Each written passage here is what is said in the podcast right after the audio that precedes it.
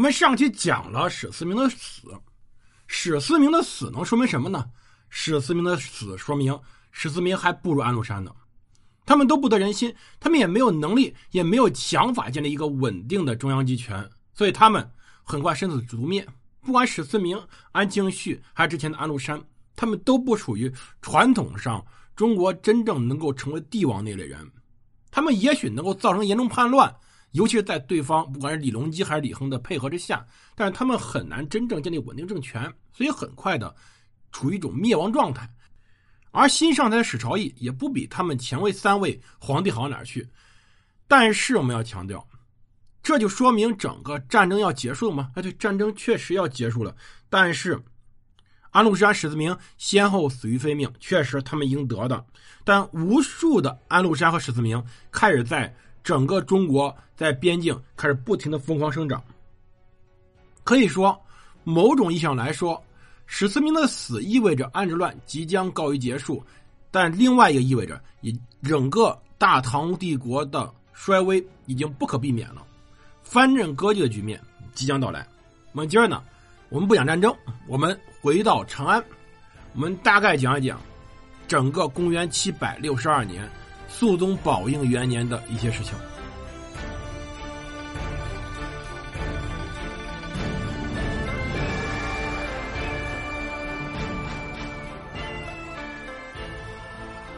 欢迎大家收听蒙头读书，大家好，我是胡蒙，这里是我们的战争史，我们来接着讲我们故事。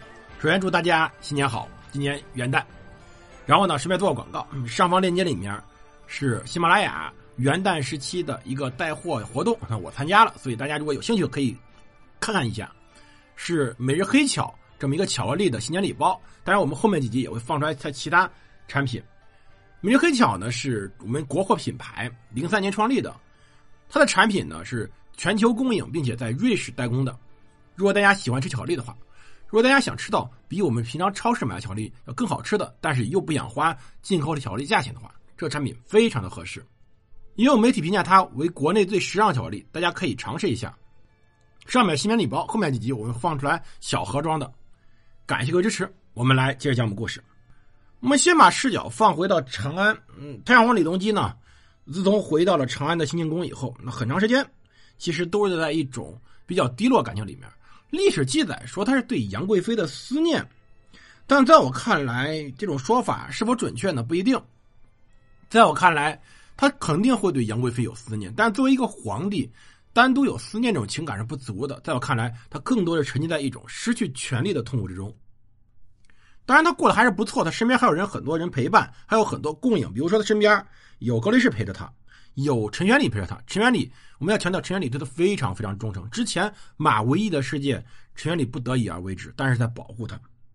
而还有他女儿玉贞公主，还有他的一些宫女们，还有一些内侍们都陪着他，甚至还有他的那些能歌善舞的梨园弟子。所以在新庆宫里面，他过得还不错。这里要说说新庆宫是哪儿的？新庆宫实际上是李隆基的龙兴之地，是他当年的藩王府。他当年做过临淄王，是他当年藩王府扩建而成。可以说，他始于此而归于此，也算是他作为一个八十岁老人最后的归宿。而且呢，这里地处闹市，他可以看到路上的喧闹，甚至他在站在长亭楼的时候，当时有人经过，看到太上皇在楼上。都会口中高呼万岁，每个在这个时候，那李隆基都表示非常高兴，证明仍然有人对他表示以最大的尊重，甚至他会请一些官员进新庆宫里吃饭。但这个事儿犯了忌讳，有人把他赶出去了。这个人是李辅国，但真的单纯是李辅国把李隆基赶出新庆宫吗？没有这么简单。在我看来，李辅国即使没有执行唐肃宗的命令，他也是在揣摩着唐肃宗的心态去行事。如果说李隆基把宦官在唐朝专政的笼子打开了，他把很多权力赋予自己的身边的宦官，也就是高力士。但随后呢，李辅国真正成为唐代后期三大乱象，也就是宦官当政、藩镇乱局以及党争这三大乱象的一个重要的开端。因为李辅国拥立了肃宗，所以李辅国呢获得报道就是获得了元帅府行军司马的职务。这职务说大不大，说小不小，但是呢。皇帝给你授权多，你就可以干很多事情，比如说，呃，比如说诏命啊，比如说全国的各地文件奏章啊，都要经过他周转。比如说朝廷军队大量的印信是由他保管的，甚至符节由他保管，甚至军中的早晚号令也有他制定发布。所以你看，他实际上是一个类似于国防部长的职务。没错，李辅国当时担任着国防部长职务。回到长安以后，朝廷逐渐稳定，但李辅国权力在扩大。从此时开始，由李辅国专掌禁兵。这时候，对于当时的文官还是武将，唐肃宗李亨都很难信任起来，所以让自己身边的家奴让宦官来执掌禁军，这也从这开始。当然，他也没想到宦官执掌禁军，随后为整个帝国带来多大的隐患。而且，所有的诏书敕命需要他签名盖章后实行。某种意义上来说，他也带了一些宰相的职务。而且宰相们、官员他们受奏章，以及肃宗上下达的各种诏命，都需要由李辅国官白称旨，由他负责中转。所以呢，我们看当时他的职务有点类似于一个唐代的中央办公厅主任，外加当时首都卫戍司令的这么一个职务。所以你看他位置高不高呢？你说跟宰相比并不高，但实际上他的位置非常非常要紧，最关键的军政两个大权全在他手上。甚至为了巩固权力，他设置了一个小型的。情报机关来专门做特务工作，当然李亨也不是对李辅国完全没有约束。李亨呢非常经典的用所谓的帝王之术在平衡，比如呢他让宰相李宪呢去收拾李辅国，最后为了安抚李辅国，又把李宪给流放了，打一棒子再给个糖。用现代话来说，那就典型的恩威并施。这是唐肃宗作为一个长期的太子，作为一个帝王有最基本的素质一个表现。但是问题在于，首先李辅国和高力士产生了矛盾。高力士是唐玄宗李隆基身边的老太监，而李辅国呢是唐肃宗身边的老太监。说实话，高力士没有必要巴结李辅国，但问题在于此时李辅国权势熏天，但高力士又保持了自己的尊严、自己的地位，所以双方的冲突难以避免。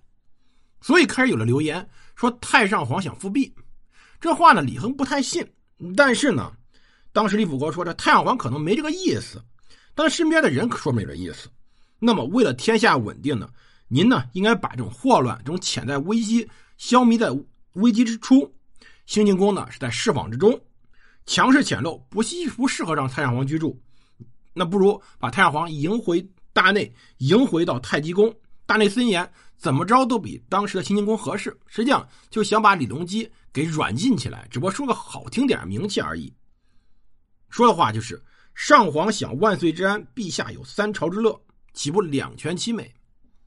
您呢可以每天三次去看陛下、看太上皇，而太上皇呢有万岁的保护，这样最好。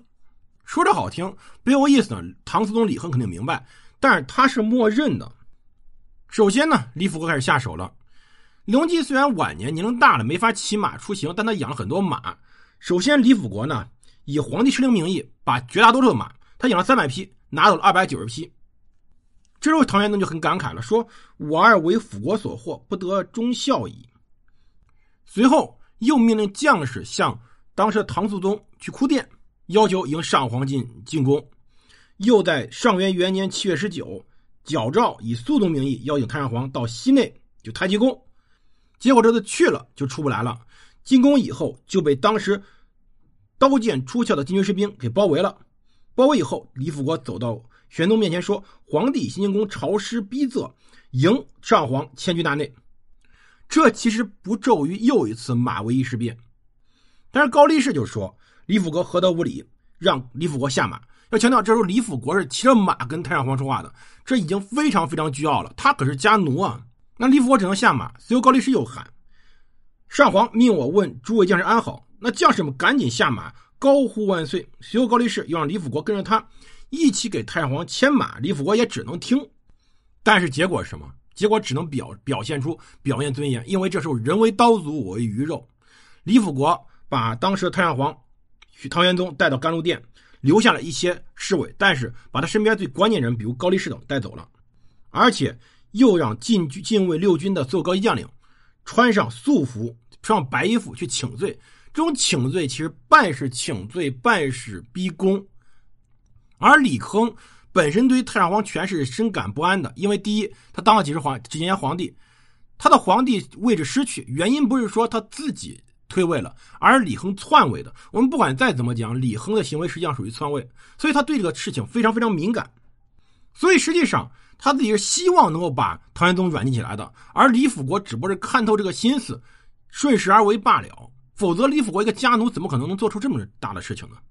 他就是唐肃宗的手套而已，他替唐肃宗卖命，他替唐肃宗承担风险，他自己获得自己应有的权势地位，可以说一场完美的交易。而随后呢，唐肃宗就只能说，那西内和南内，就也就是清宁宫和太极宫没什么区别的。朕知道你们这样做呢，是担心上皇受小人蛊惑，那防微杜渐，以安社稷，没错。你有你们，我就不担心了。于是呢，唐玄宗正式开始被软禁了，而高力士呢随后便被流放到乌州（今天湖南洪江市）那里。后来，王承恩呢，另外一个太监被流放到亳州（贵州遵义）那里。而且陈元立呢，要治世养老，把他的身七八的一些人全部该流放流放，让玉贞公主回玉贞观去了。这时候，颜真卿当时担任刑部尚书，看不过去，便联合百官向太上皇问安，随后便被逐出朝廷，贬为彭州长史。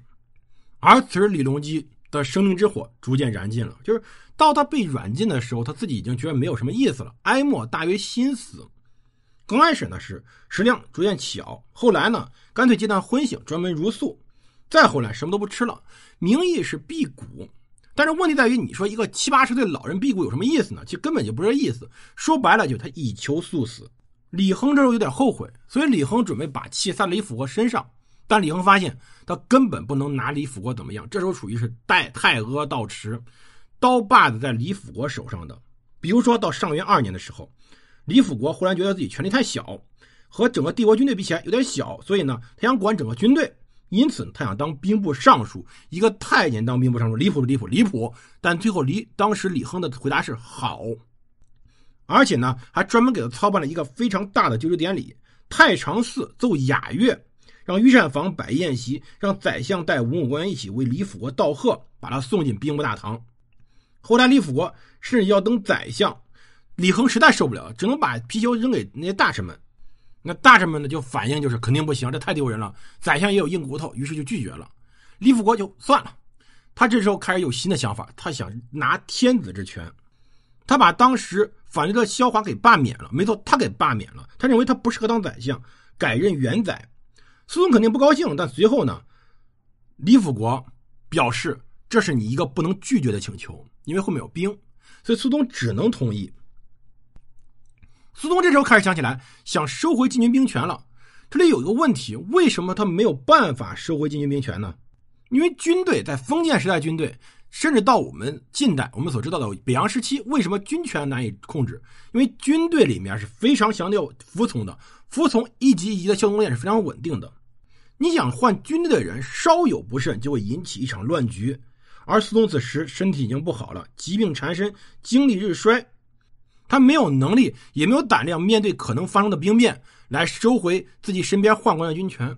在这种情况下，他只能忍，只能换宰相。而李辅国的换宰相，其实就已经掌握了当时的皇帝之权了。而这宝应元年，说实话，真的不是好日子。宝应元年四月份，可以说当时的阳殿蓬荜生辉。首先，太上皇李隆基死了，他死于四月初五，终年七十八岁。随后十三年以后，四月十八，李亨就死了。而在之前，宝应元年三月，曾经有大赦，刀高力士得以回京城。半路上就听人说起京中事，得知太上皇已经驾崩了。高力士是北望嚎啕痛哭，吐血而死。说实话，高力士确实被李隆基所重用，李隆基重用他，也确实开启了宦官时代。但是我们要强调一点，高力士本人整体而言。无论是你把他作为一个宦官，还是把他作为一个唐朝大臣或者武将，他的操守并不算离谱，他还算一个比较能干的人，而且呢，对于李隆基也算竭尽尽忠了，死都陪着李隆基去了。后来有人评价他说：“高力士真忠臣也，谁为阉宦无人？”而也有人评价他说：“武后故，为士窥大宝，以成祸地。”公时机时勇进，提剑而起，扶皇运之中兴，左大人之利剑。自是之后，恩遇特宠，公亲宰臣，因以绝世。公忠立而不倚，得君而不骄，顺而不佞，见而不犯，故近无闲言，远无横意。高力是很难得的，就唐玄宗，我们前面评价过他，这个太监真的很难得，是跟着唐玄宗一起起家的，地位非常高，却没有什么野心，也没有什么其他想法。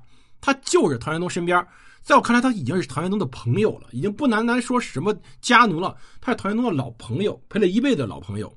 而与此同时，在宝应元年的上半年，史朝义在四处乱转，在到处攻略，他希望能够在整个天下大乱之时攫取一杯羹。而随后发生什么，我们下期再讲。感谢各位收听，我们下期见。